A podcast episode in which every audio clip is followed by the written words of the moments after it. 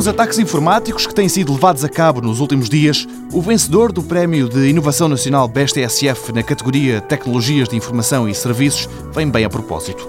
O CodeV, desenvolvido pela Dognedis, uma spin-off da Universidade de Coimbra, responde, por exemplo, à pergunta: o seu site é seguro?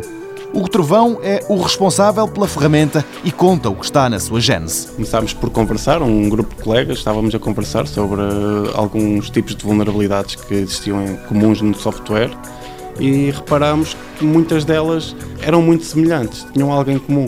Então nós começámos a pensar, não há uma maneira de automatizar um sistema para automatizar a detecção de vulnerabilidades e foi aí que começámos a pensar em alguma coisa para criar esse sistema. Agora, muito trabalho depois, o CodeV está pronto, uma aplicação que permite aos programadores irem averiguando à medida que trabalham se o site que estão a construir tem alguma brecha que possa ser explorada por piratas informáticos. Se for detectado um problema, o software dá sinal. Nós tentámos sempre fazer o CodeV de maneira que integrasse com equipas de desenvolvimento de software para que os erros pudessem ser detectados o mais cedo possível e ser corrigidos logo na altura.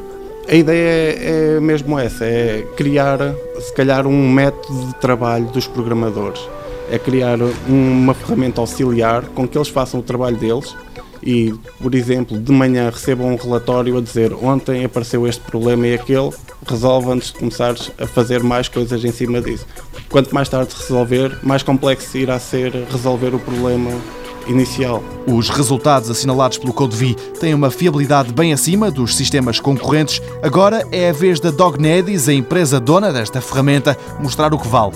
Eles acreditam que têm nas mãos um produto único que vai fazer sucesso lá fora. Para esta empresa de Coimbra, chegou a hora de o comercializar.